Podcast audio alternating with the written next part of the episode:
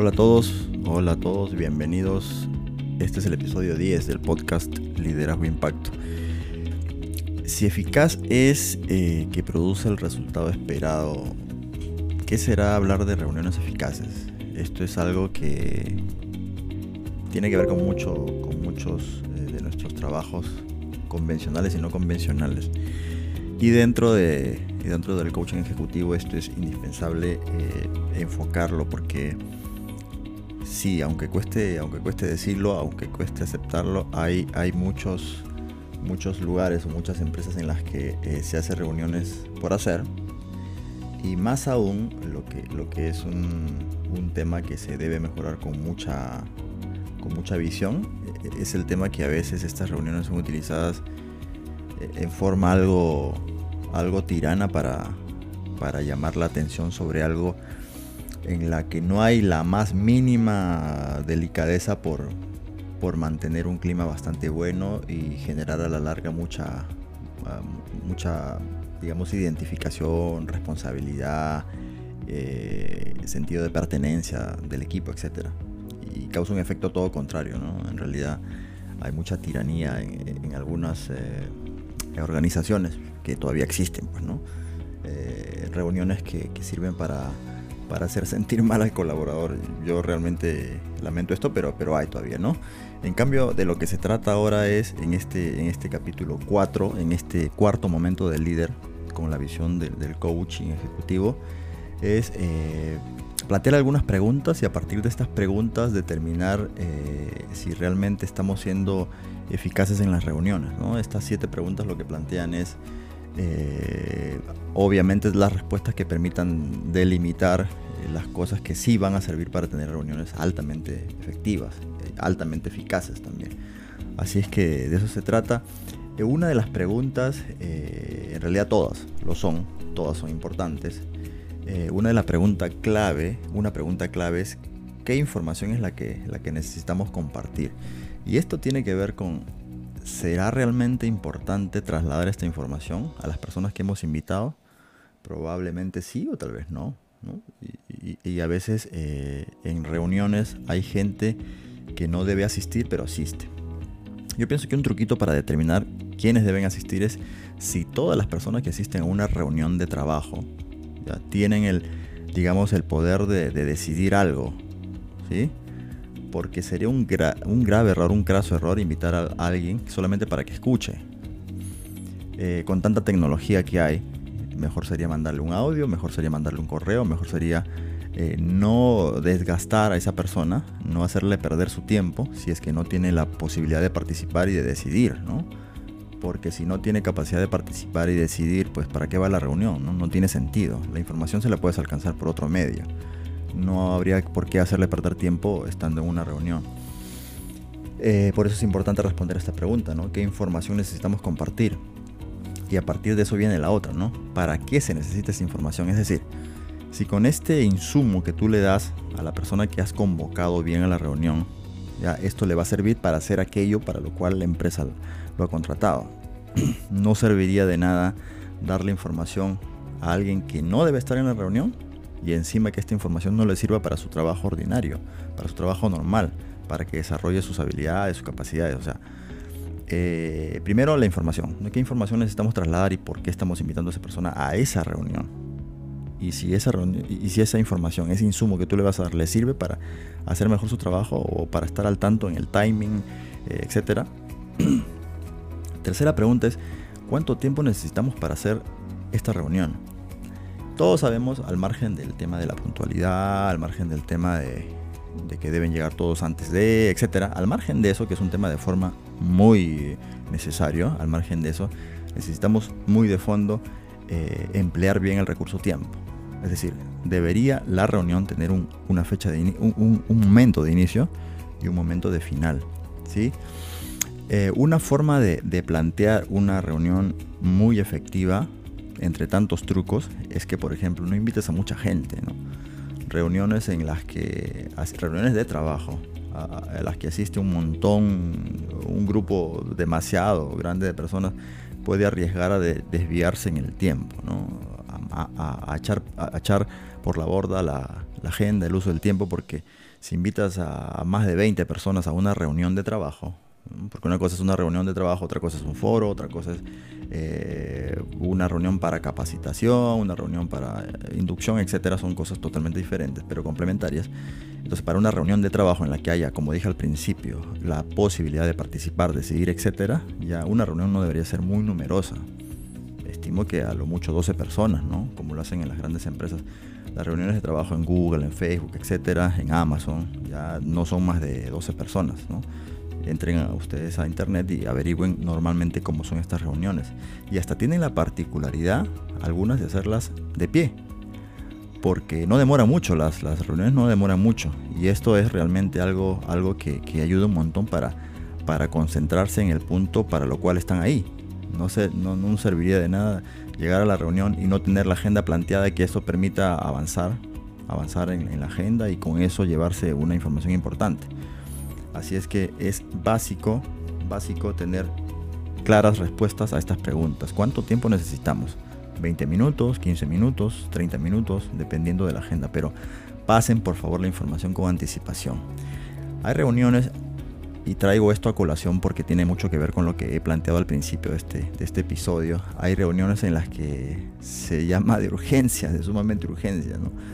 Y cuando tú llamas a una reunión urgente y tiene que ver con la tiranía, eh, es precisamente una pataleta, ¿no? Tienes un jefe que, hace pataleta y lo cita ah, dentro de 15 minutos a, legitimar su poder, porque para otra cosa no serviría, ¿no? Tú, cuando, cuando, cuando convocas una reunión eh, a último momento y es para llamar la atención y todo ese rollo, todo ese entonces este, el efecto que se logra con eso no es realmente el que se espera, ¿no? Que, lo que se logra con una reunión así de pataleta es, sencillamente todo lo contrario de lo que le conviene a la empresa en los momentos de urgencia. Así que bueno, la frecuencia con la que se debería eh, llevar una reunión debe ser previsible, pues no debe ser previsible. Si es todos los días porque es una reunión de seguimiento, bacán, pero siempre hay que pasar la agenda con anticipación. No puede ser que vayamos a una reunión eh, ordinaria y no sepamos qué puntos tratar, ¿no? no sepamos qué puntos tratar. Eso es lo peor porque empezar a indagar sobre qué puntos tratar puede llevarte la tangente y eso en lo productivo no es altamente eficaz. Eh, como ya lo dije, eh, el número de personas es importante definirlo y sobre todo qué personas deben ir y quiénes no. A veces se convoca a personas que no deben estar en la reunión porque no solamente se trata de ir a escuchar, ¿no?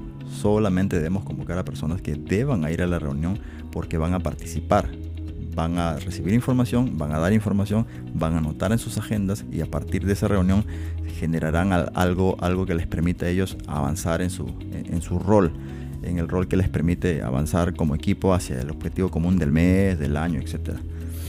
Otra pregunta importantísima es, ¿cómo compruebas luego que las reuniones sirven? Eh, es una pregunta también importante. ¿Cómo comprobamos que las reuniones están sirviendo? No solamente con un feedback, no solamente preguntando si es que se ha sentido bien, ¿no? porque al margen de si se ha sentido bien o no, que estimamos en las reuniones de, alta productividad, de muy alta productividad, pues todos deberían estar, eh, llegar bien a la reunión con mucha buena actitud y salir también con súper buena actitud de esta. Sino, ¿cómo comprobamos que estamos yendo en el camino correcto? Porque en realidad hay, eh, se puede armar un inventario de información ¿ya? que puede distribuirse en la semana tener una agenda en una reunión que tenga 15 puntos es insostenible. Una reunión de trabajo eficaz debería de contener 3-4 puntos no más que les permita avanzar en la meta de la semana, por ejemplo. ¿Y cómo compruebas esto? Que al cierre de la semana, entre otras cosas, logres que no haya ninguna información pendiente que no se haya entregado. Entonces, eh, tener toda la información distribuida a lo largo de la semana Hablo de las cosas muy planificadas, porque obviamente también va a haber urgencias. Eh, determinar eh, cuánta información es más urgente, e importante eh, es tener una buena, una buena gestión de la información. Y, la última pregunta para esto es, ¿qué motiva los malos momentos de la reunión? Es una pregunta, digamos, algo, algo un poco diferente de, de las primeras, porque sí, pues no, probablemente en alguna reunión haya momentos que no son los más, los más eh, relajados, como debería ser, ¿no? Una reunión no tiene por qué ser tensa. Y sin embargo, eh, sí, puede pasar que haya alguna reunión tensa porque de pronto no se entregó el informe a tiempo, no lo sé. Pero es importante y aquí viene la gran diferencia, aquí viene la gran diferencia entre una reunión con una visión de un líder coach y una reunión de un jefe. Una, una reunión que está correctamente dirigida por un líder coach eh, es aquella reunión en la que sí ya se ha llegado al nivel de separar a la persona del problema. Cuando la persona que dirige la reunión, cuando el presidente, el gerente, etcétera, determina que pueden pasar problemas y separa el problema de la persona, definitivamente esa, esa reunión o ese tipo de gestiones de reunión tienen mucho, mucho, mucho fruto, son, son muy fructíferas porque lo que van a abordar es lo que en el coaching ejecutivo se llama la construcción de las soluciones. Y construir soluciones en equipo es, es mágico, eh, te permite ir, ir al lugar, como lo decía siempre, desde que iniciamos esta saga de, de coaching ejecutivo, ir del lugar A al lugar B exitosamente.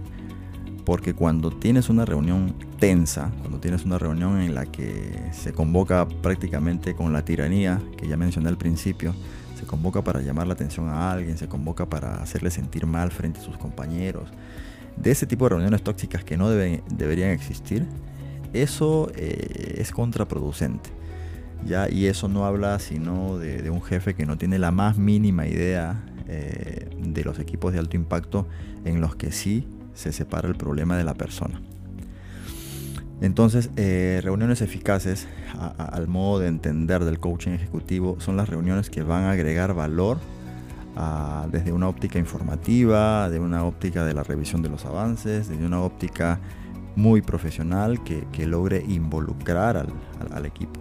No se trata de reunir por reunir para hacerle perder tiempo, porque imagínense cuántas horas de trabajo hay en reunir a personas que solamente van a un lugar ya sea físico o virtual, ¿ya? Y, no tienen capacidad para opinar y no tienen, digamos, eh, voto. No, no, tendría sentido, mejor pásale un correo y con eso ya está. Y sin embargo, eh, tenemos, digamos, eh, todavía en los temas empresariales muchas cosas por hacer, ¿no? Tener reuniones eficaces es dar al punto, ir al punto y salir súper motivados de esta reunión. No todo lo contrario, no salir cabizbajos, no salir eh, con la mochila de los reproches que, por ahí la tiranía puede alcanzar. Así que eh, fomentemos esto. El coaching ejecutivo lo que hace entre otras cosas es también, ya como uno de los momentos del líder, que son cinco en esta saga, esta es la cuarta saga, la cuarta parte del coaching ejecutivo, las reuniones eficaces, es una forma eh, de poder hacer al equipo también altamente productivo. Tener reuniones con un objetivo clarísimo, con un tiempo determinado y tener a todas las personas involucradas. Esto quiere decir muy motivadas a participar, entre otras cosas. Muy bien, espero que este episodio número 10 del podcast les haya servido un poco. Ya eh, la siguiente será la, quinta, la quinta, la quinta de este pack de, coaching ejecutivo, que en realidad eh, es como una herramienta más del coaching ejecutivo que permite ir avanzando en, eso, en ese propósito de lograr un equipo de alto rendimiento. Así que bueno, me despido. Cristian Hernández desde ICA Perú otra vez y nos vemos en el siguiente episodio. Chao.